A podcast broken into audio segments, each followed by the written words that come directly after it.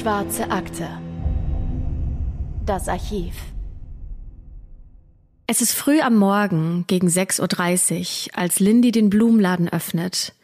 Sie ist die erste Mitarbeiterin, die heute zur Arbeit erscheint. Es ist der 16. März 1988. Das ist Frühling, die Hauptsaison der Blumenverkäuferinnen und Verkäufer. Zwischen Rosen und gelben Lilien, die herrlich duften, bereitet sich Lindy auf den Arbeitstag vor. Doch plötzlich klingelt das Telefon und Lindy hebt ab. Sie ist ziemlich erstaunt, als sie feststellt, dass ihre Mutter Judy anruft. Der typische Smalltalk zu Beginn eines Telefonats fällt eher knapp aus. Judy klingt nervös. Sie fragt, ob Lindy allein wäre. Doch gerade in diesem Moment betritt eine Kollegin von Lindy den Laden und Lindy sagt, Nein, Mom, Mary ist gerade reingekommen. Was Judy daraufhin erwidert, verwundert Lindy. Sie bittet Lindy, dass sie Mary zu sich ruft, denn sie soll jetzt nicht alleine sein. Mary scheint schon geahnt zu haben, dass hier etwas nicht in Ordnung ist, und deswegen umarmt sie Lindy, ohne zu hören, was Judy gesagt hat. Am gleichen Tag, zur gleichen Zeit, bekommt auch Danny einen Anruf. Danny arbeitet gerade an einem Wagen und versucht mit einem selbstgebauten Anbau die Aerodynamik dieses Autos zu verbessern. Normalerweise liebt er die Ruhe, wenn er morgens in seiner Garage neue Ideen für Autos austüftelt, und die einzige Person, die so früh anruft, ist eigentlich nur sein Vater. Der würde ihn in einem solchen Moment antreiben und ihm sagen, dass er noch härter arbeiten soll, um dieses Auto noch schneller zu machen. Aber heute, da ist es nicht sein Vater, der anruft, sondern ein Mitarbeiter seines Vaters. Irgendwas wäre in Bradbury vorgefallen und Danny soll schnell kommen. Und als Danny das hört, springt er auf und fährt sofort los. Denn in Bradbury, da wohnt sein Vater mit seiner zweiten Frau Trudy. Auf der Fahrt dorthin schaltet Danny das Radio an und die Nachrichten, die sind voll mit Meldungen über einen Prominenten, der im Süden Kaliforniens erschossen wurde. Als Danny das hört, wird ihm flau im Magen. Geht es hier tatsächlich um seinen Vater? Danny sagt, ich habe mir immer gedacht, er würde nie sterben. Er wäre unsterblich. Man könnte ihn einfach nicht kleinkriegen. Das konnte einfach nicht passiert sein. Lindy ist die Schwester von Danny, dem Typen aus der Garage. Judy, die Mutter der beiden, ist die erste Ehefrau des Vaters. Während Lindy von Mary gestützt wird, erklärt Judy, was vorgefallen ist. Ihr Vater Mickey und dessen zweite Frau Judy wurden angeschossen und Lindy fragt entsetzt, leben sie noch? Und Judy schweigt. Lindy sagt rückblickend darüber, in diesem Moment kannte ich die Antwort. Ich war so geschockt. Ich habe mich für ein paar Minuten hingesetzt, um mich zu sammeln. Ich habe darüber nachgedacht, wie ich es meinen Kindern erklären soll, bevor sie es im Radio hören. Auch Danny ist mittlerweile am Haus seiner Eltern angekommen. Da hat die Polizei schon Absperrungen errichtet. Das sind gelbe Bänder, die den Bereich kennzeichnen, den jetzt niemand mehr betreten darf, damit man die Ermittlungen nicht beeinträchtigt. Danny tritt an diese Absperrung heran und erinnert sich, als ich ihnen erzählt habe, wer ich bin. Als ich ihnen erzählt habe, dass ich Mickey Thompsons Sohn bin. Der Blick des Officers hat alles gesagt, was ich wissen musste. Ich musste keine Fragen mehr stellen. Mickey Thompsons Kindern ist klar, ihr Vater und dessen zweite Ehefrau Trudy sind tot. Sie wurden beide in der Einfahrt ihres Hauses erschossen. Und Mickey hat so viele brenzlige Situationen überstanden. Er war der Speedkönig. Er war der erste Mensch, der jemals schneller als 400 Meilen pro Stunde mit einem Auto gefahren ist.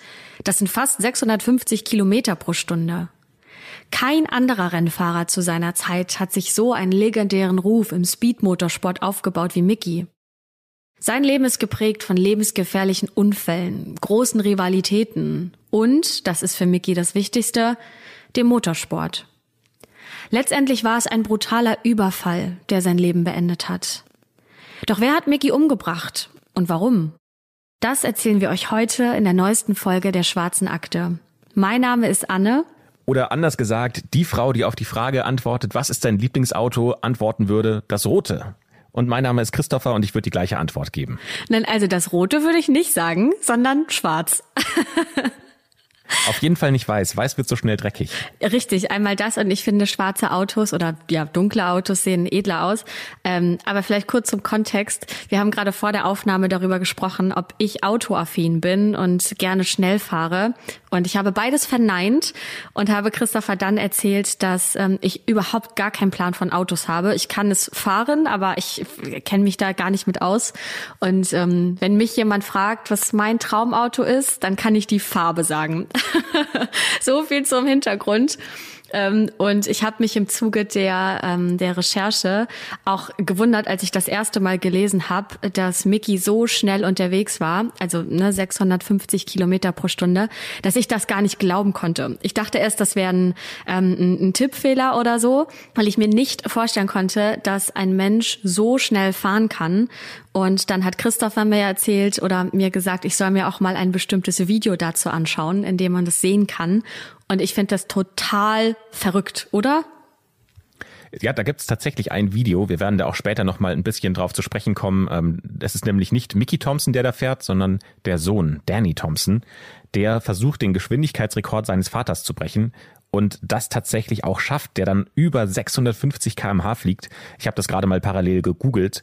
So schnell fliegen tatsächlich Flugzeuge unter bestimmten Bedingungen, also im Durchschnitt glaube ich etwa 1000 kmh und äh, wenn Gegenwind herrscht, dann 600 kmh. Sprich, mit einem Auto ist Danny so schnell gefahren, wie ein Flugzeug fliegt. Das finde ich schon sehr beeindruckend, ehrlicherweise. Vor allem, dass man das schafft, das Auto dann noch auf dem Boden zu halten. Naja, und dass man darauf überhaupt Bock hat, oder? Also, ähm, dass man den Wunsch hat oder ja, dass das Bedürfnis verspürt, so schnell zu fahren und damit ja jedes Mal auch sein, sein Leben aufs Spiel zu setzen. Das finde ich auch völlig verrückt. Deswegen, Christopher, starte doch mal in den heutigen Fall und erzähl uns erstmal, wer ist denn dieser Danny? Was wissen wir über ihn? Ja, Danny ist der Sohn von Mickey und Danny hat dieses Gespür und diese Leidenschaft zur Geschwindigkeit von seinem Vater geerbt. Sein Vater heißt Marion Lee Thompson oder kurz Mickey genannt. Und er ist am 7. Dezember 1928 geboren. Dass Mickey sich um Autos kümmern wird und Geschwindigkeit liebt, das ist quasi von Tag eins an klar. Er ist schon in frühesten Kindertagen hochgeschickt, was Autos angeht, und baut aus wenigen Materialien wahnwitzige Wagen – zum Beispiel hat er als äh, Kind eine Seifenkiste gebaut, die von einem Waschmaschinenmotor angetrieben wird. Und in seiner Jugend hat er schon sein erstes Auto gekauft und getuned. Im Alter von 14 Jahren hat er nämlich seinen ersten Wagen bekommen, den er für umgerechnet heute gerade mal 125 Dollar bekommen hat. Da darf er eigentlich noch nicht mal legal Auto fahren, aber sein Vater hat ihn da offensichtlich unterstützt der hilft ihm dabei, diesen Wagen nicht nur fahrtauglich zu machen, sondern sogar so einen richtigen Flitzer daraus zu machen. Ja, und mit diesem Wagen nimmt er dann erstmal an Rennen in ausgetrockneten Seen teil. Und bei diesem Rennen geht es aber nicht unbedingt um fahrerisches Geschick, denn die Strecke ist schnurgerade. Bei diesem geht es darum, dass man den Wagen so auf Performance trimmt, dass man die gerade so schnell wie möglich fahren kann. Und Mickey ist in diesem Sport auch richtig gut. Und man muss auch dazu sagen, dass das keine offiziellen Rennen sind, sondern für Hobbytuner, die sich dann irgendwo in der Wüste treffen, um ihre neuesten Entwicklungen gegenseitig gegeneinander antreten zu lassen. In seinem Heimatdorf wird Mickey dann sowas, ja, wie ein Star. Jeder kennt ihn und weiß, was er macht. Und immer wenn jemand einen Schaden an seinem Auto hat oder seinen eigenen Wagen ein bisschen aufmotzen möchte, um dann schneller zu fahren, dann ist Mickey der richtige Ansprechpartner, der dazu gerufen wird. Und für Mickey sind Autos sowas wie eine Sucht. Habe ich ja gerade schon mal angesprochen, dass es ja irgendeine Art von Motivation geben muss für ihn, so schnell zu fahren.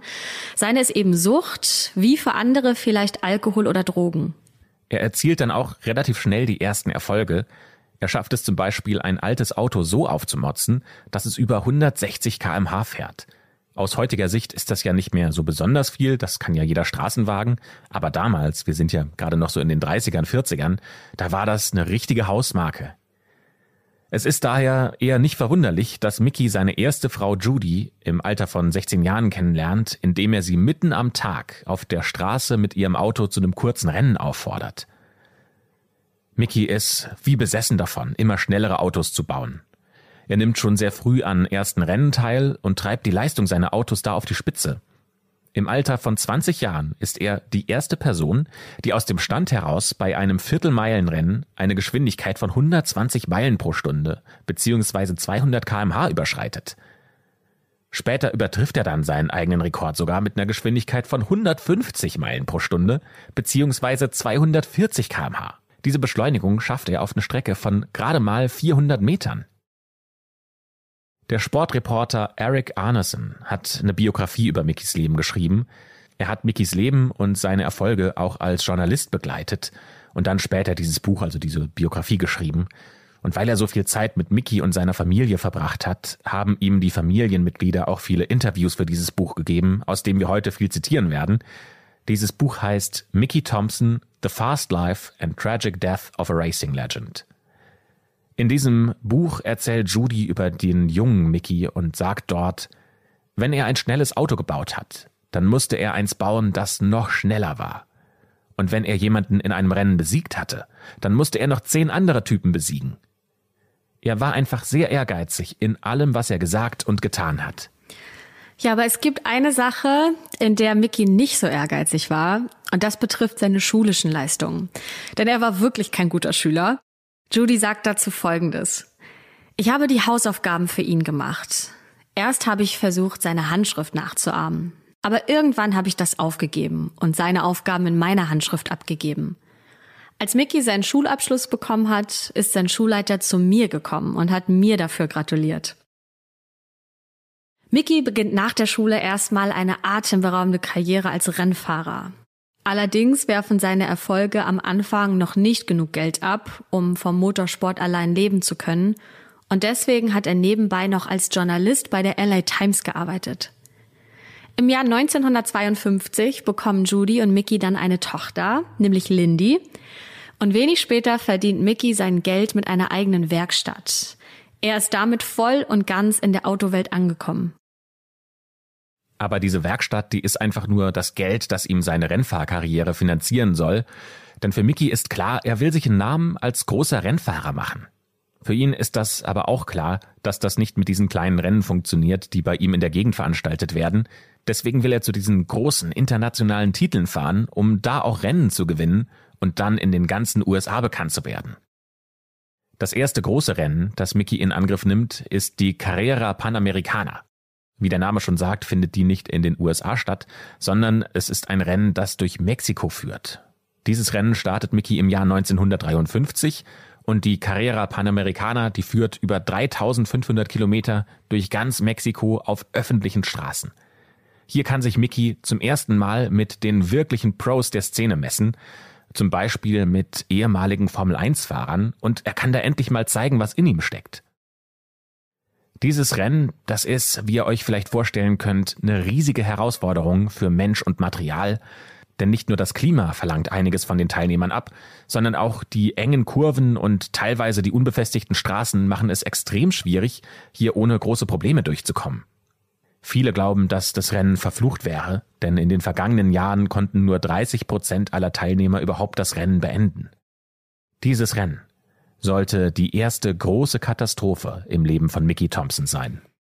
Ja, und diese große Katastrophe ereignet sich am 23. November 1953. Das Rennen beginnt gegen 6 Uhr morgens in der Früh und auch schon früh stellt sich raus, dass in diesem Jahr die Carrera Panamericana deutlich unerbittlicher sein wird als in den Jahren zuvor. Die erste Etappe führt etwa 500 Kilometer durch die Berge. Und Mickey startet auch sehr gut ins Rennen, denn er ist selbstbewusst, dass sein Wagen die ganzen Strapazen gut überstehen wird. Einer der großen Favoriten, nämlich der Vorjahresgewinner, der scheidet schon sehr früh aus dem Rennen aus, denn der ist mit einer sehr hohen Geschwindigkeit gegen eine Wand gefahren und leider an seinen schweren Verletzungen verstorben. Mickey ist an dieser Stelle schon vorbeigefahren, als der Unfall passiert doch nur wenige Kilometer vor ihm baut ein anderer Fahrer einen heftigen Unfall, denn der hat die Kurve unterschätzt. Und diese Kurve ist wirklich sehr schwer zu erwischen, da die Strecke davor kerzengerade ist und die Versuchung ist da natürlich groß, auch mit Höchstgeschwindigkeit durch die Kurve zu kommen. Ja, und dieser Fahrer hat die Schwierigkeit dieser Stelle einfach unterschätzt. Der ist viel zu schnell rein in die Kurve und konnte dann den Wagen nicht mehr unter Kontrolle halten. Diese Kurve hat ihn von der Strecke getragen. Dann ist äh, der Fahrer samt seines Wagens in eine Böschung gefallen und hat das aber glücklicherweise unverletzt überlebt. Diese Szene haben allerdings etliche Zuschauer am Straßenrand mitverfolgt. Die eilen dann dem Fahrer zur Hilfe, um ihn und das Auto zu bergen. Aber von diesem ganzen Trubel, da bekommt Mickey nichts mit. Der ist ja noch ein paar Kilometer weiter vorne. Aber nur wenige Minuten nach diesem Unfall kommt auch Mickey an diese Stelle, ebenfalls mit hoher Geschwindigkeit. Mickey hat aber tatsächlich gut berechnet, wie er in diese Kurve fahren kann. Das Einzige, womit er nicht gerechnet hat, ist, dass so viele Menschen auf der Straße stehen. Mickey hätte die auch nicht rechtzeitig sehen können, da war die Sicht versperrt und das Gelände ist zu unübersichtlich. Das ist auch sehr schwer gewesen, das Ganze gut abzusichern. Für die Absicherung des Rennens ist eigentlich das Militär zuständig, aber die kann auch nicht an jedem Punkt eingreifen, weil diese Strecke, diese dreieinhalbtausend Kilometer einfach zu lang sind, um jeden Gefahrenpunkt abzusichern. Mickey fährt gerade mit hoher Geschwindigkeit auf die Unfallstelle zu. Da läuft ein kleines Mädchen vor ihm über die Straße. Mickey versucht natürlich im letzten Moment alles, um dem Mädchen auszuweichen. Das heißt, er reißt das Steuerrad herum. Doch sein Wagen fährt mitten in die Menschenmenge. Später sagt Mickey dazu, dass er als letztes eine Mutter gesehen hätte, die ihr Kind in den Arm hielt. Und sein Wagen fällt die gleiche Böschung runter wie die seines Mitstreiters. Mickey überschlägt sich dabei mehrfach und bei seinem Ausweichmanöver trifft er leider mehrere Menschen. Am Ende sterben durch diesen Unfall ein Soldat, ein Polizist, ein Politiker und drei Bürger der Stadt. Jeder der Menschen vor Ort steht natürlich unter Schock und auch Judy, die zu Hause in den USA geblieben ist, hält den Atem an. Ein Journalist ruft sie kurz nach dem Unfall an und erzählt ihr, dass auch Mickey gestorben sei bei diesem Unfall. Und rückblickend sagt Judy über diese Situation, ich bin mir nicht sicher, was es war aber ich hatte das Gefühl, dass Mickey noch lebt. Die tatsächliche Erleichterung kommt aber erst einige Stunden später, als Mickey höchstpersönlich bei ihr anruft und Judy erzählt, dass er okay ist. Mickys Hoffnung, dass er eine internationale Fahrerkarriere starten kann, ist in diesem Moment erstmal vorbei. Aber er steckt den Kopf nicht in den Sand. In den 50er Jahren ist sein Kopf nämlich voller Ideen. Mickey ist im Geschwindigkeitsrausch. Der will nicht mehr Rennen fahren und Strecken fahren, sondern seine Autos sollen einfach immer schneller und noch schneller werden. Und um das zu erreichen, tüftelt er Tag und Nacht. Menschen, die mit ihm zusammengearbeitet haben, sagen, er soll kaum geschlafen haben. Zum Beispiel erzählt sein Sohn Danny, dass er Mickey häufig vor dem Fernseher gesehen hätte, wie er da eingenickt wäre. Und dabei hätte er immer ein Notizbuch neben sich liegen gehabt, in dem er Tag für Tag immer mehr Gedanken aufgeschrieben hätte, was ihm gerade so in den Kopf gekommen ist, wie man die Aerodynamik verbessern kann oder auch die Leistung seiner Autos. Ein ehemaliger Geschäftspartner sagt über Mickey in der Biografie von Eric Arneson, Du wusstest, dass Mickey immer an 20 verschiedenen Projekten gearbeitet hat. Aber wenn du mit ihm zusammengearbeitet hast, dann wurde dir erst klar, dass er wahrscheinlich noch hunderte weitere Projekte hatte, von denen niemand etwas wusste. Ja, ihr wollt eine kleine Kostprobe, was Mickey so durch den Kopf ging. Über eines seiner Paradeprojekte, nämlich einem Auto, das jeder Slingshot nannte, da sagt Mickey Folgendes. Eines der größten Hindernisse war es, den Fahrer zwischen den Motor und die Hinterachse zu bekommen. Dafür haben wir eine Antriebswelle benötigt, die den Motor nach vorne bewegt. Man könnte den Fahrer hinter der Hinterachse platzieren. Er könnte gemeinsam mit der Motorgetriebe-Baugruppe platziert werden, dann wäre das Gewicht voll auf die Reifen aufgeteilt. Und ja, das klingt auch für mich total komplex und ich habe es nicht genau verstanden, ehrlich gesagt, was sich Mickey hier hat einfallen lassen. Es scheint jedenfalls keine Regel zu geben, die nicht von ihm gebrochen wird. Er lässt wirklich nichts unversucht, um die Aerodynamik an seinen Autos zu verbessern. Ein Geschäftspartner sagt Folgendes über Mickey. Was auch immer Mickey sich erträumt hat, er hat immer versucht, es als Holzmodell nachzubauen es in Windtunnels auszuprobieren und dann mit Aluminium nachzubauen. Und hat dann auch immer seinen Fuß zur Verfügung gestellt, um das Gaspedal durchzudrücken.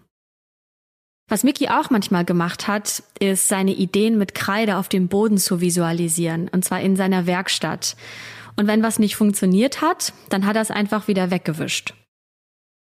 Am 9. September 1960 schreibt Mickey dann tatsächlich Geschichte. Und zwar in den Bonneville Salt Flats. Das ist eine Salzwüste in Utah. Diese Salzwüsten eignen sich perfekt für diese Geschwindigkeitsrekorde, weil sie einfach wahnsinnig viel Fläche haben. Da sind keine Menschen drumherum. Man kann sie gut präparieren. Also alles, was so an Geschwindigkeitsrekorden stattfindet, wird eben dort ausprobiert. Ähm, und da hat er einen Rennwagen hingebracht, die sogenannte Challenger, die die Grenze des bisher Möglichen ausweiten soll. Und tatsächlich schafft das Mickey. Als erster Amerikaner schaffte er es schneller als 400 Meilen pro Stunde mit einem Auto zu fahren. Genauer gesagt sind es 406,6 Meilen pro Stunde. Das sind über 650 kmh. Zu diesem Zeitpunkt wurde niemand schneller gemessen. Aber es gibt da ein Problem. Mickey wird diesen Rekord nämlich nie offiziell halten, denn bei Geschwindigkeitsrekorden gibt es eine eiserne Regel. Geschwindigkeitsrekorde sind nur dann offiziell, wenn sie bei zwei Fahrten erreicht werden können.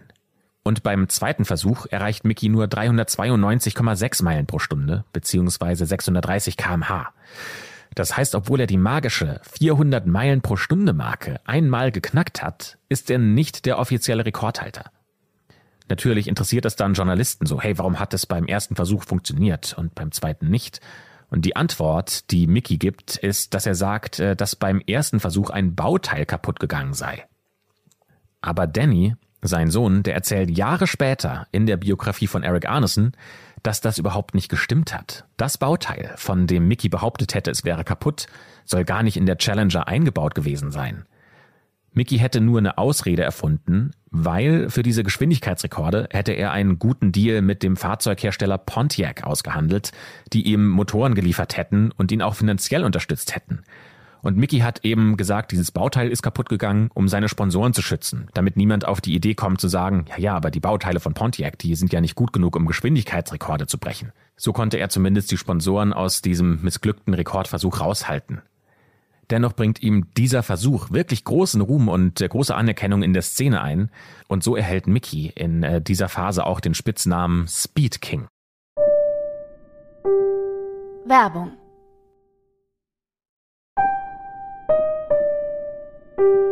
Werbung Ende. Mickey möchte sich aber auch noch in anderen Bereichen ausprobieren.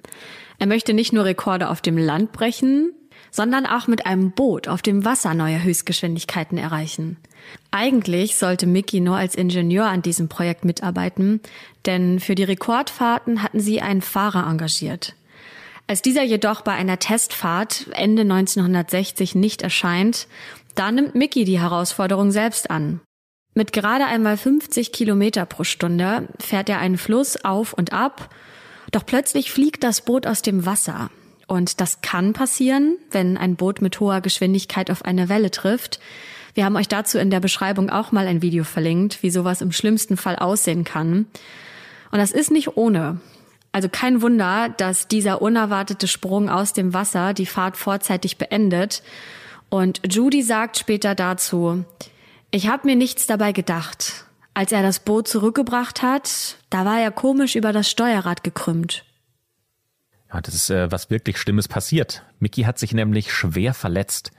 Der schnellste Mann der Welt, der sein Leben für die Geschwindigkeit riskiert, hat sich bei diesem vergleichsweise langsamen Testlauf schwer verletzt. Er hat sich zwei Wirbel gebrochen. Für Mickey bedeutet das, dass er erstmal eine ganze Weile im Bett verbringen muss, um wieder zu genesen. Aber er bleibt da nicht untätig. Mickey baut nämlich alle Schienen, Stützen und Trainingsapparate, die er für die Genesung benötigt, selbst und sorgt zumindest dafür, dass er weiter arbeiten kann. Es ist aber tatsächlich eine sehr schwierige Situation, denn es ist unklar, ob Mickey jemals wieder laufen kann. Genauso wenig ist es klar, ob er jemals wieder in einem Fahrzeug sitzen kann und Rennsport betreiben kann. Ihm bleibt also erstmal die Rolle des kreativen Genies, das mit seinen Ideen die Motorsportwelt verändert, aber in Mickey, da steckt äh, ein Kämpferherz. Der will wieder den Weg zurück in den Fahrersitz finden.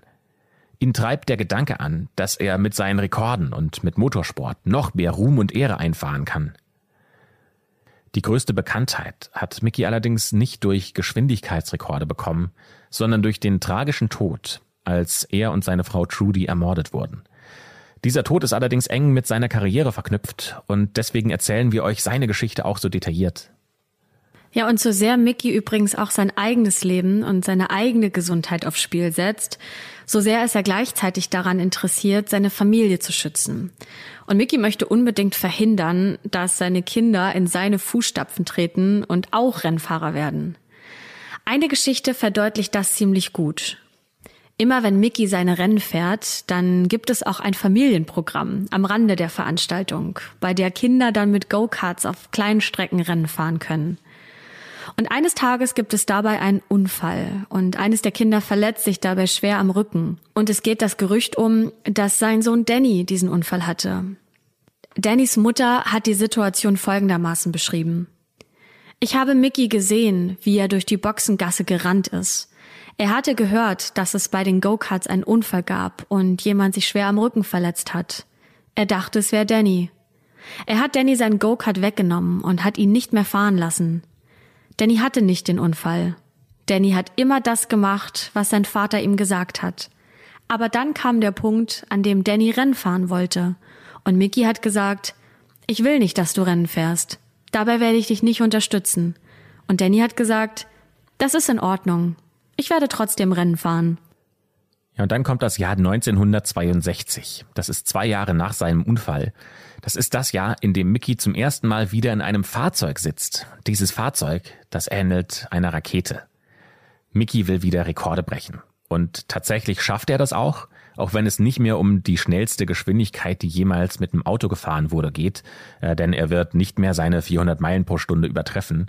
Aber es gibt einige andere Rekorde, die Mickey im Rennsport und im Geschwindigkeitssport neu aufstellen sollte. Aber Mickey hat auch schon neue Ideen. Es geht wieder ein bisschen weg von der reinen Geschwindigkeit, sondern Mickey will zu einem der ältesten Autorennen der Welt gehen, um auch da in der breiten Masse Anerkennung zu finden. Es ist eines der größten Motorsport-Events überhaupt in den USA, nämlich die Indy 500. Das ist ein Eintagesevent, eines der ältesten Autorennen der Welt. Da gibt es wahnsinnig viele Traditionen, die Motorsportfans auch noch bis heute weiterleben lassen. Zum Beispiel erhält der Gewinner ein Glas Milch während der Siegesfeier direkt nach dem Rennen und die Starteranzahl ist auf 33 Fahrer beschränkt. Das ist ein Rennen, das äh, im Kreis läuft, das ist ein Rundkurs. Dieser Rundkurs wird genau 200 Mal durchfahren oder anders gesagt 500 Meilen oder 804 Kilometer. So können die Zuschauer zu jeder Zeit sehen, wer gerade führt und wo es spektakuläre Überholmanöver gibt. Und bei diesem Rennen, da fahren die Fahrer wahnsinnig hohe Geschwindigkeiten man kann da bis zu 300 kmh schnell werden. Damit dauert dieses Rennen in der Regel ungefähr drei Stunden und das ist sowohl für die Fahrer als auch für das Material und die Autos eine absolute Höchstleistung, die da vollbracht werden muss. Allerdings wird Mickey nie offiziell als Fahrer bei der Indy 500 antreten, denn sein Körper kann die Testfahrten noch aushalten, aber für ein ganzes Rennen reicht es nicht. Daher beauftragt er einen ehemaligen Formel-1-Fahrer für ihn den Sieg zu holen. Und Mickys Wagen fällt im Starterfeld auch sofort auf. Nicht nur, weil sein Name über die gesamte Wagenbreite geschrieben steht, denn Mickey hat mittlerweile auch ein Geschäft eröffnet und verkauft Autoteile für Hochgeschwindigkeitsautos. Mit seiner Teilnahme an der Indy 500 möchte er auch Werbung für sein Geschäft machen. Und nicht nur sein Wagen fällt, wie gesagt, optisch in der Menge auf. Im Heck des Wagens sitzt der Motor, eine alte Flugzeugturbine. Und auch die Reifen sind viel größer und breiter als die der Konkurrenz. Mickey hat sich immer wieder eine ganze Menge einfallen lassen, um die Konkurrenz mit seinen neuen Ideen zu überraschen.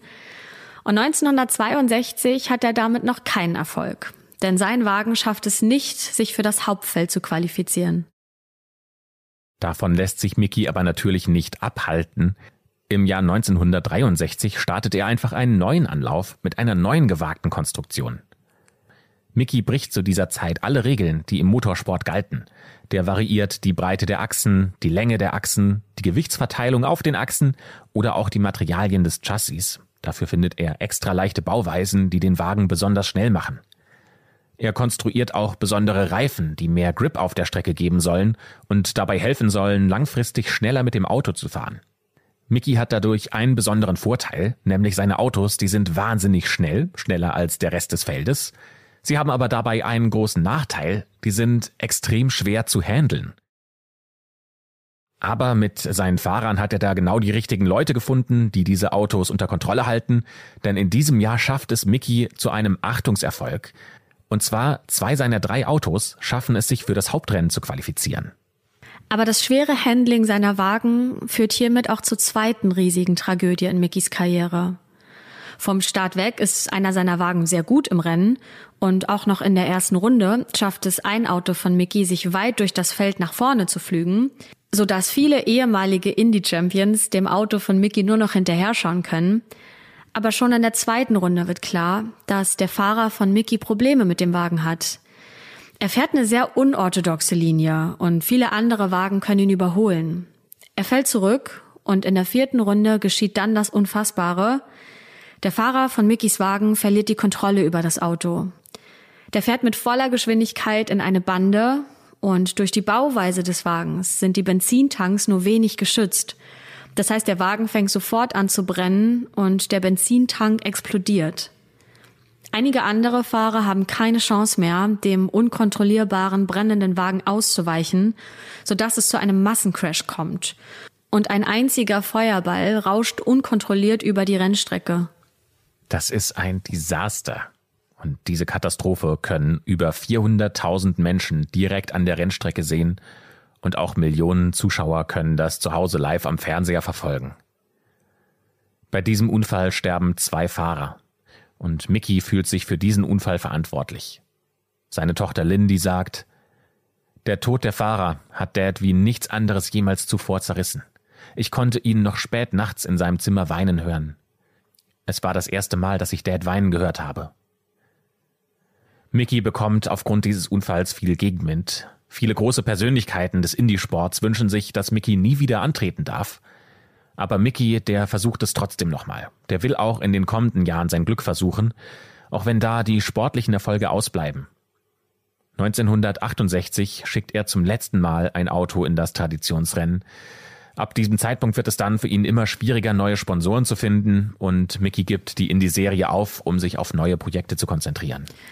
Und auch da haben wir euch ein Foto in den Show Notes verlinkt, die diesen gigantischen Feuerball zeigen. Und ich finde, das Bild sieht auch total, also es sieht nicht echt aus, weil es einfach so unfassbar groß und schlimm aussieht.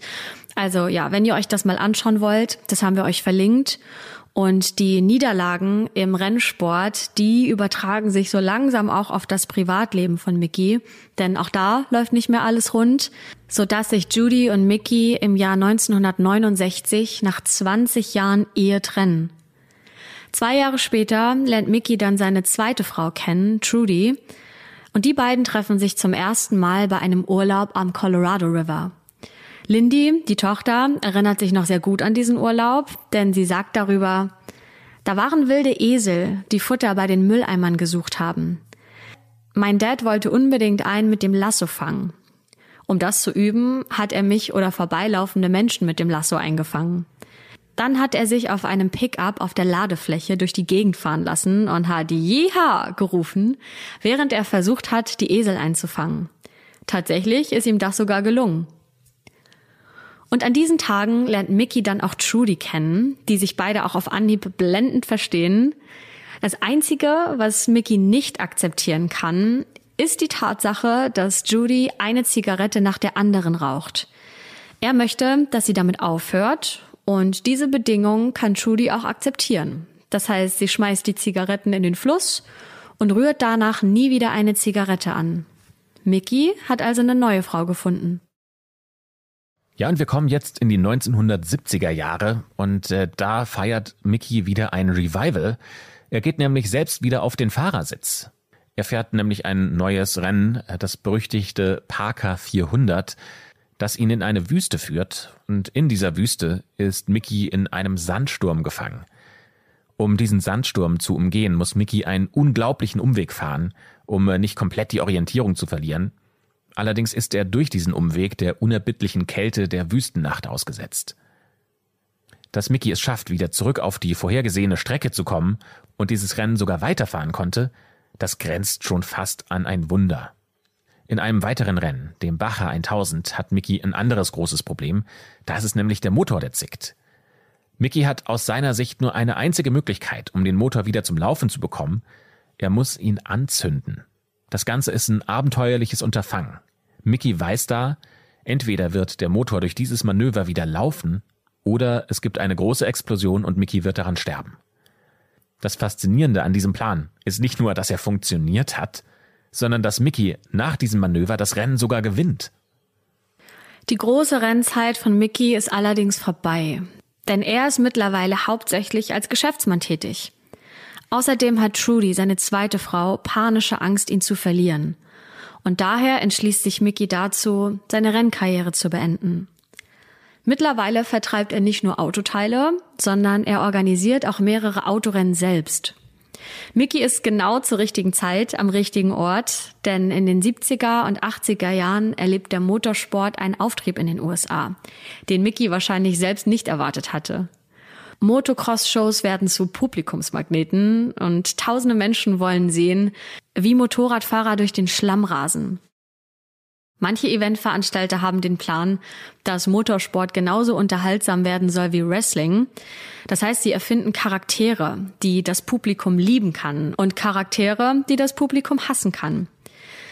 Halbnackte Cheerleader feuern das Publikum dann vom Rand der Arena aus an und die ganze Kombination lässt es eben zu einem sehr beliebten Ereignis werden. Und Mickey sieht, dass diese Motocross-Shows so toll funktionieren, deswegen denkt er sich, das kann ich doch auch. Ich weiß doch, wie Rennen funktionieren.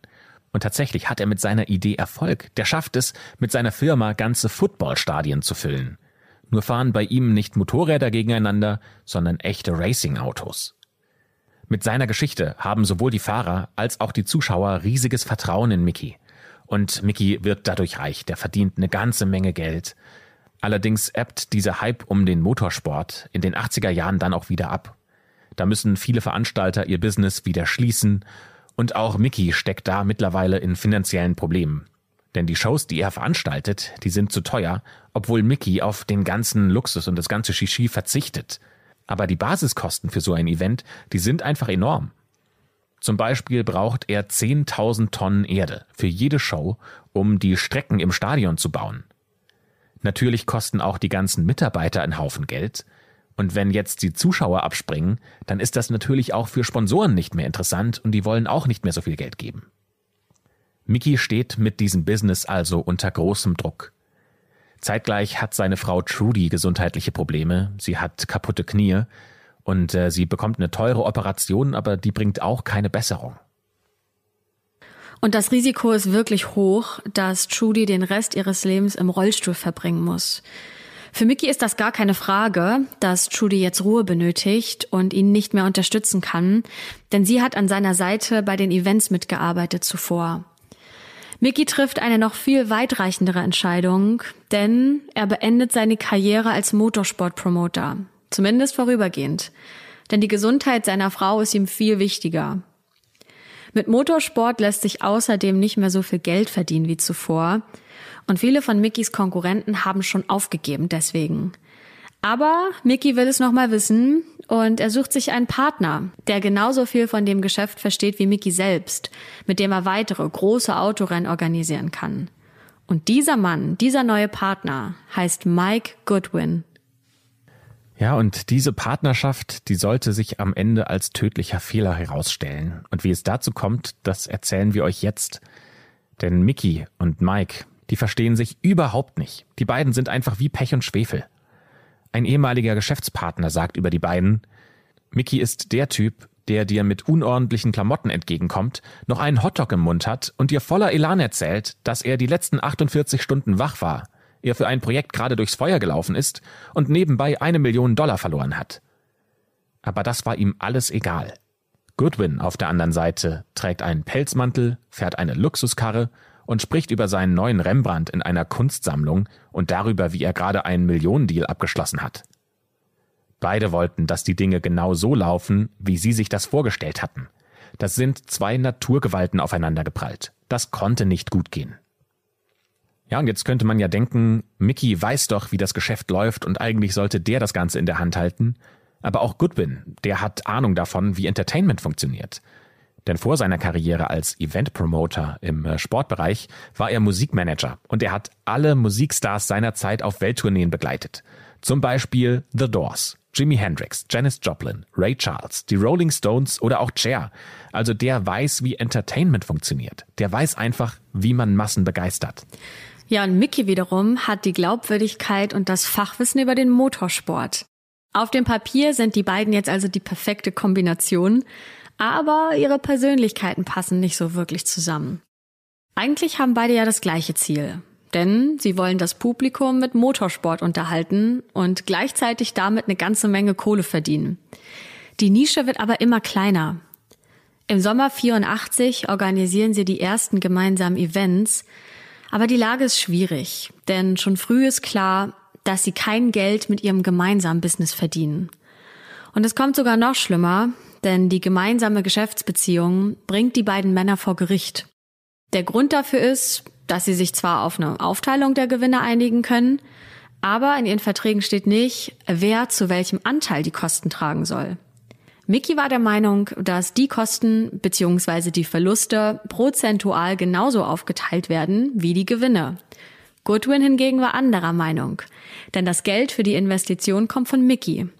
Er ist also dafür zuständig, die Events groß zu machen und wenn das erfolgreich ist, dann bekommt er auch sein Stück vom Kuchen. Und wenn er nicht erfolgreich ist, dann geht er leer aus. Aber Mickey bleibt dann eben gleichzeitig auf den Kosten sitzen, so Goodwin.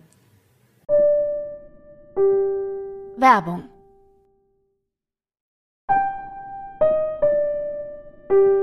Werbung Ende.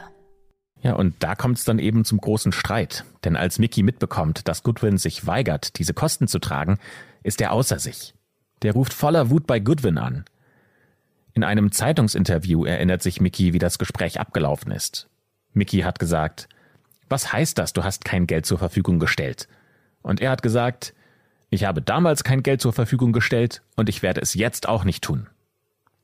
Und so gehen die beiden Männer eben vor Gericht und die Geschäftsbeziehung endet. Mickey hat allerdings Pech.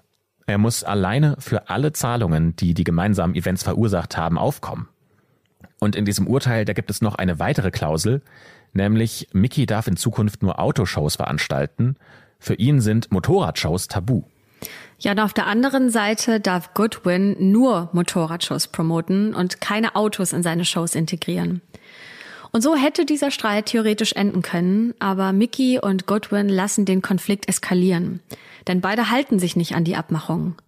Erst beginnt Goodwin in seinen Shows in der Halbzeit mit Autorennen und Mickey kontert das, indem er wiederum Motorräder in seine Show einbaut. Und wieder landen die beiden damit vor Gericht und in diesem Fall bekommt Mickey recht.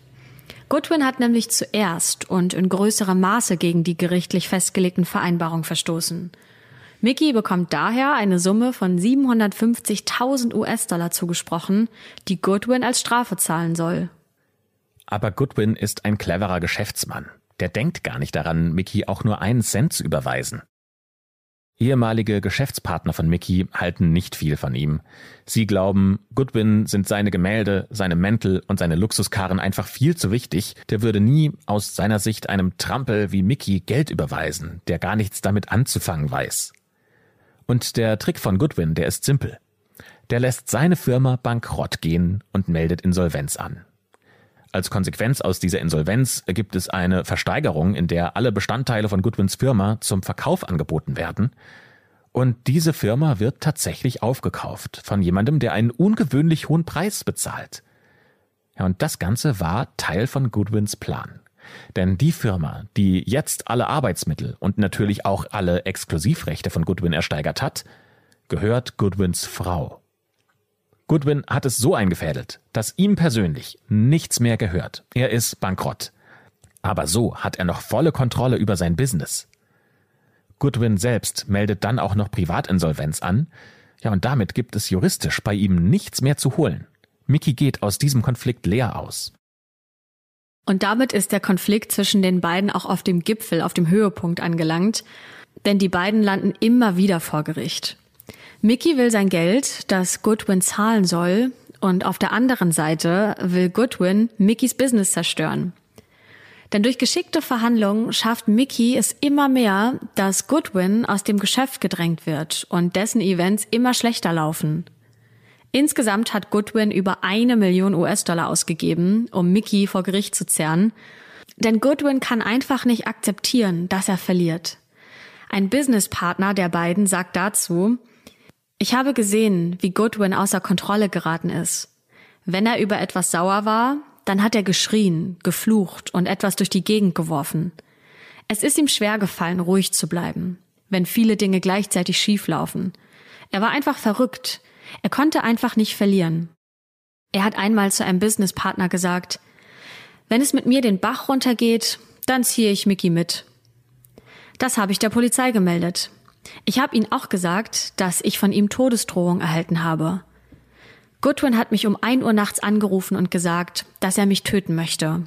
Er war ziemlich sauer, hat mich beleidigt und hat immer wieder gesagt, ich werde dich umbringen. Du bist ein toter Mann. Mickey hat mir erzählt, dass er von Goodwin auf genau die gleiche Art und Weise bedroht wurde. Ja, und dann kommt der Tag, an dem dieser Konflikt zwischen Mickey und Goodwin auf tragische Art und Weise endet. Es ist der 16. März 1988, ein Mittwoch. Es ist der Morgen, an dem Lindy und Danny früh morgens die Anrufe erhalten werden, von denen wir zu Beginn der Folge gesprochen haben. An diesem Tag duscht sich gerade ein 14-jähriges Mädchen in Bradbury in Kalifornien. Sie wohnt in dem Haus mit ihren Eltern direkt gegenüber von Mickey und seiner Frau Trudy, und das Mädchen macht sich gerade fertig, um in die Schule zu gehen. Gegen 6 Uhr morgens kann sie schreckliche Schreie hören. Nicht nur das, sie hört auch, wie Schüsse fallen. Das Mädchen rennt aus dem Bad. Im Flur steht ihre Mutter, auch die hat die Schüsse gehört. Und die beiden verstecken sich im Wohnzimmer, das sich im Obergeschoss befindet. Von dem Wohnzimmer aus können die beiden auf die Straße schauen, ohne selbst direkt entdeckt zu werden. Und von dort aus können sie Mickey sehen, der vor seiner Garage steht. Trudy liegt nur wenige Meter vor ihm in der Einfahrt auf dem Boden, und die beiden werden von zwei Männern mit Pistolen bedroht. Diese Männer tragen Hoodies und die Kapuzen verdecken ihre Köpfe, sodass die Frau nicht sehen kann, wer diese beiden Männer sind. Was sie aber sehen kann, ist, wie Trudy versucht, davon. Und man hört Mickey immer wieder sagen, bitte tötet nicht meine Frau. Mickey selbst kann kaum noch stehen und Trudy hält ihre Arme nach oben, um sich zu schützen. Sie sagt, bitte tötet mich nicht. Dann knallt der nächste Schuss durch den bisher so stillen Morgen. Einer der Angreifer hat Trudy in den Kopf geschossen und sie ist sofort tot. Mickey versucht noch schmerzverkrampft zu Trudy zu gehen. Er ist total aufgelöst und schreit nur noch rum. Aber er kann nur wenige Schritte weit gehen, denn dann erschießt ihn der andere Mann und beide Opfer sind tot. Die beiden Männer, die beiden Angreifer, rennen zu ihren Fahrrädern, die nur wenige Meter weiter auf dem Gehweg stehen und die fahren so schnell sie können, um von diesem Tatort zu fliehen. Und die Nachbarin, die das alles beobachtet hat, kommt aus ihrer Wohnung, denn sie hat die Hoffnung, dass Trudy noch lebt. Sie hört dann erneut Schüsse und die Frau versteckt sich aus Angst hinter einer Steinmauer. Ein anderer Zeuge hat die Schüsse auch gehört und läuft mit seiner eigenen Pistole den Mördern sogar noch hinterher und ruft, bleibt stehen. Aber die beiden Männer sind einfach schon zu weit weg, um noch aufgehalten zu werden. Die wollen natürlich so weit weg wie möglich vom Tatort, um nicht festgenommen zu werden. Und auf ihrer Flucht interessieren sie sich natürlich überhaupt nicht für Straßenverkehr und Straßenverkehrsordnung. Deswegen müssen zwei Frauen in ihren Autos extrem auf die Bremse treten, weil sie sonst diese Männer fast umgefahren hätten. Das ist den Männern aber egal. Die wollen einfach nur weg. Die haben zu diesem Zeitpunkt auch schon ihre Kapuzen abgezogen. Und nur deswegen können die beiden Autofahrerinnen unabhängig voneinander einem Phantombildzeichner beschreiben, wie diese Männer ausgesehen haben. Es sollen zwei schwarze Männer Mitte 20 gewesen sein. Die Polizei verspricht eine Belohnung von einer Million Dollar, wenn irgendjemand dabei helfen kann, diese Männer zu schnappen. Ja, die Polizei beginnt zu ermitteln und schnell ist auch klar, dass es sich hier nicht um einen Raubmord gehandelt hat, wie man vielleicht am Anfang vermutet hätte, denn obwohl Trudy Schmuck trägt, der mehrere tausend Dollar wert ist, und sowohl Trudy als auch Mickey Bargeld bei sich haben, insgesamt etwa 4000 Dollar, haben diese beiden Mörder nichts davon angefasst. Das heißt also, bei diesem Mord geht es nicht um Geld. Als nächstes befragt die Polizei jetzt Zeugen und Bekannte von Mickey, um weitere Informationen zu sammeln. Als sie einen Mitarbeiter von Mickey fragen, ob es vielleicht irgendwelche Feinde gäbe, die Mickey sowas antun würden, da kommt nur ein Name in Frage. Goodwin. Das ist natürlich noch kein Beweis, dass er auch an diesen Mord involviert ist, aber er hat ja ein Motiv. Er hat Mickey bedroht und jeder weiß, dass die Niederlagen gegen Mickey vor Gericht ihn sehr gebeutelt haben. Mickys Schwester Colleen kommt zu Wort und sie sagt dazu, wenn er meinen Bruder getötet hat, dann möchte ich, dass er sein gerechtes Urteil bekommt.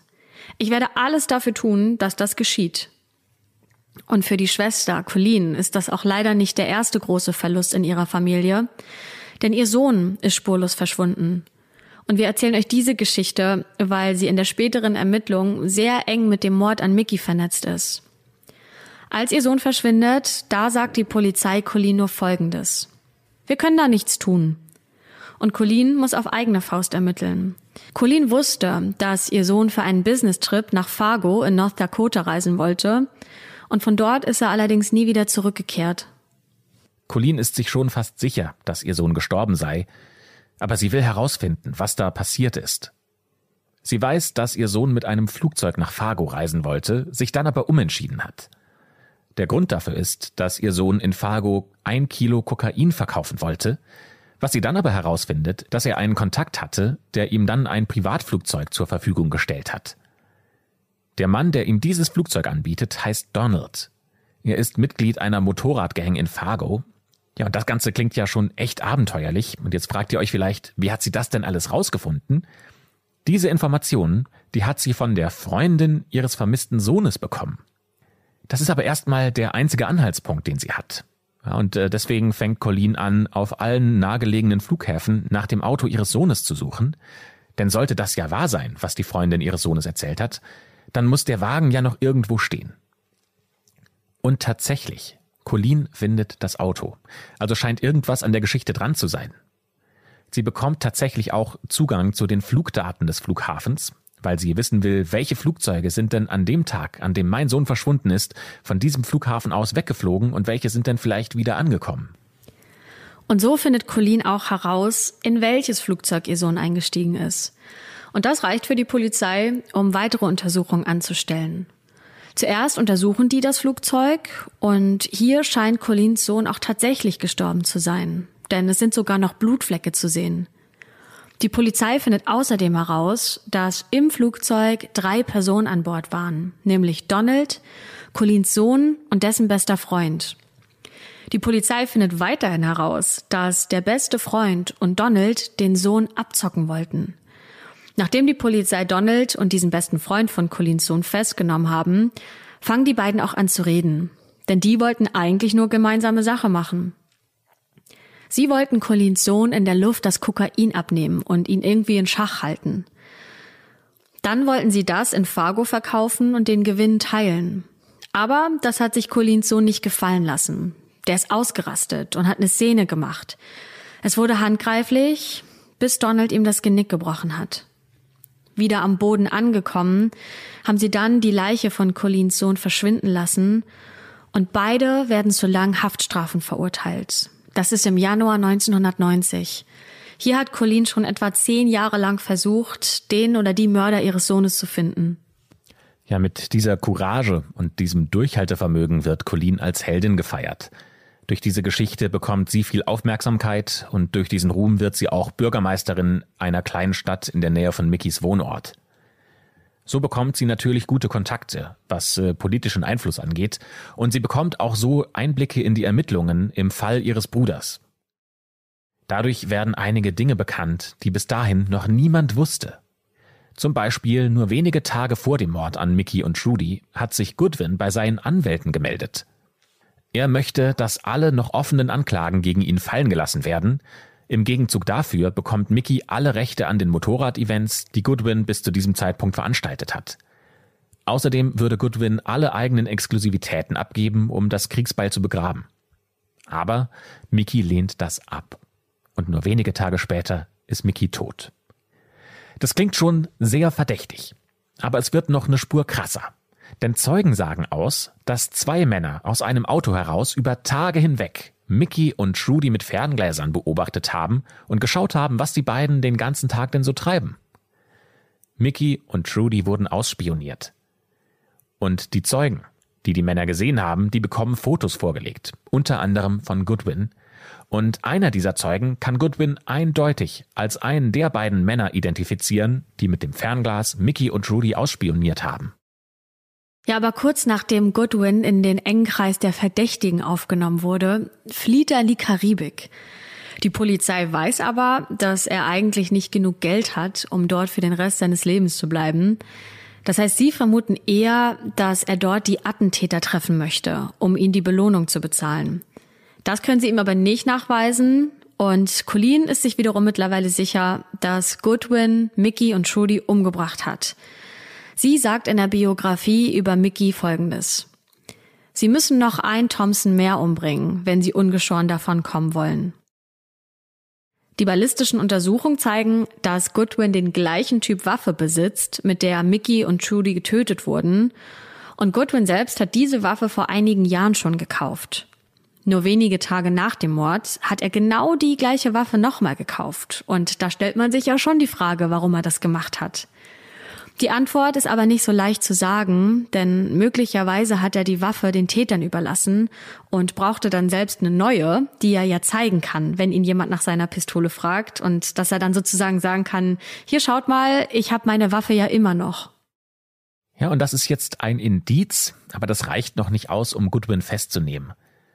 Das Ding ist aber, es gibt keinen anderen Verdächtigen. Niemand anderes scheint irgendwie einen Grund zu haben, Mickey und Trudy zu töten. Nur Goodwin hat ein Motiv. Er scheint für die Polizei auch als einzige Person impulsiv und aggressiv genug, um Menschen mit einem Mord zu bedrohen und den dann auch möglicherweise durchzuführen. Aber es fehlt an Beweisen. 13 Jahre lang ermittelt die Polizei, ohne ein konkretes Ergebnis vorlegen zu können. Und dann geschieht aber doch das, womit wahrscheinlich die wenigsten gerechnet haben. Im Dezember 2001 wird Goodwin verhaftet. 13 Jahre nach dem Mord an Mickey und Trudy.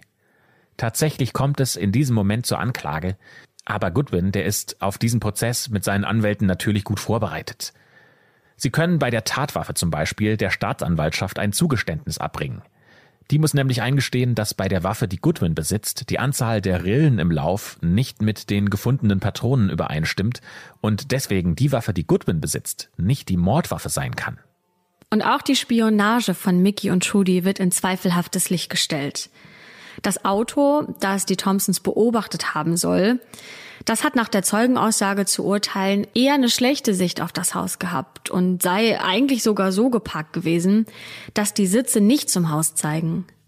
Die Anwältin sagt, dass es sich auch einfach nur in Anführungsstrichen um Perverse hätte handeln können, die die Grundschule beobachten. Das ist zwar nicht besonders schmeichelhaft für ihre Mandanten, aber immerhin könnten sie so einer Mordanklage davon kommen. Aber die Anklage bleibt bestehen, denn die Begründung dafür lautet, basierend auf den Beweisen gibt es für das Gericht niemand anderen, der für dieses Verbrechen verantwortlich sein könnte. Goodwin hingegen hat seine ganz eigenen Theorien, wer für die Morde an den beiden verantwortlich sein könnte. Die erste Theorie besagt, es waren die Saudis, weil Mickey ihnen schlechte Autoteile geliefert hätte. Seine zweite Theorie richtet sich an das mexikanische Drogenkartell, weil Mickey seine Events in Mexiko dazu genutzt hätte, um Drogen zu schmuggeln, ohne das Kartell daran zu beteiligen. Die dritte Theorie bezieht sich auf einen Banker, dem Mickey noch Geld schuldete. Und die vierte Theorie Goodwins, die bezieht sich auf einen Drogenabhängigen. Und tatsächlich hat Goodwin auch einen Mann gefunden, der seiner Schwester gestanden hätte, dass er Mickey und Trudy umgebracht hat. Aber dieser Mann kann von der Polizei nicht mit dem Verbrechen in Verbindung gebracht werden. Er kommt nach einer ausführlichen Untersuchung wieder frei. Dieser Prozess kommt im Jahr 2006 zu einem Ende. Fünf Jahre lang wird Goodwin als Angeklagter befragt und es wird gegen ihn ermittelt. Es gibt 13 Menschen, die seine Todesdrohungen gegen Mickey bezeugen können. Außerdem kommen dann noch ein paar andere Details ans Licht. Ein Banker kann bestätigen, dass am Tag des Verbrechens Goodwins Frau der ja diese ganze Firma gehört, 20.000 Dollar von ihrem Konto abgehoben hat. Viele vermuten, dass mit diesem Geld die Mörder bezahlt werden sollten. Es könnte aber auch sein, dass dieses Geld für ein Boot benötigt wurde, das Goodwin kaufen wollte. Dieses Boot hat er nach dem Kauf seetauglich gemacht und dafür noch schweineteure Instrumente eingebaut. Mit diesen Instrumenten kann er ohne Probleme über den Pazifik fahren, Ja, und jetzt äh, fragen sich viele, hat er vielleicht einfach dieses Boot gekauft und äh, so wasserfest gemacht, damit er in internationale Gewässer fliehen kann und da untertaucht? Tatsächlich passiert sowas ähnliches. Goodwin taucht für eine Weile ab. Und irgendwann hört er auf, die Raten für sein Boot zu zahlen und ist einfach geflohen. Die Bank wollte schon sein Boot pfänden und auch wieder einkassieren, aber Goodwin war für einige Monate nicht auffindbar. Der wird erst in Guatemala wiedergefunden und da von der Polizei geschnappt und zurückgebracht. Es gibt auch noch weitere Zeugen, die Goodwin schwer belasten. Ein Besitzer eines Waffengeschäftes sagt, dass Goodwin bei ihm angefragt hat, wie man denn verhindern kann, dass Waffen nachverfolgt werden können. Eine Mitarbeiterin von Goodwin sagt, dass er vor ihr angegeben hat, dass er Mickey umgebracht hat. Was aber immer noch nicht vom Tisch ist, ist die Möglichkeit, dass es sich hier um einen Raub gehandelt hat. Die Thompsons sollen einen wertvollen Gegenstand bei sich gehabt haben, der quasi unbezahlbar sein soll. Was dieser Gegenstand genau sein soll, das weiß aber niemand. Der wurde auch nie gefunden. Doch das ist vermutlich nur ein Ablenkungsmanöver, das Goodwin für sich nutzen wollte, um sich mehr Chancen einzuräumen, doch nicht ins Gefängnis zu müssen. Dann kommt der Tag, an dem das Urteil gesprochen wird der 7. Januar 2007. Goodwin wird tatsächlich schuldig gesprochen, den Mord an Mickey und Judy geplant zu haben und deswegen zu zweimal lebenslanger Haft verurteilt. Goodwin wird das Gefängnis nicht mehr als freier Mann verlassen. Nach dem Prozess steht Mickys Schwester Colleen vor dem Gerichtsgebäude und schwenkt die karierte Flagge, als Zeichen dafür, dass der Prozess endlich ein Ende gefunden hat. Colleen hat es zum zweiten Mal geschafft, Personen vor Gericht zu zerren und auch verurteilt zu bekommen, die für den Tod eines ihrer Familienmitglieder verantwortlich sind. Das erste Mal war ja, als ihr Sohn wegen diesem Drogendeal getötet wurde. Aber Goodwin ist ja nur der Drahtzieher in diesem Fall. Die beiden tatsächlichen Mörder von Mickey werden nie gefunden. Es gibt zwar DNA-Spuren, die auch noch heute überprüft werden, aber es gibt keine Treffer in den Karteien in den USA, in denen Männer aufgenommen werden, die straffällig geworden sind.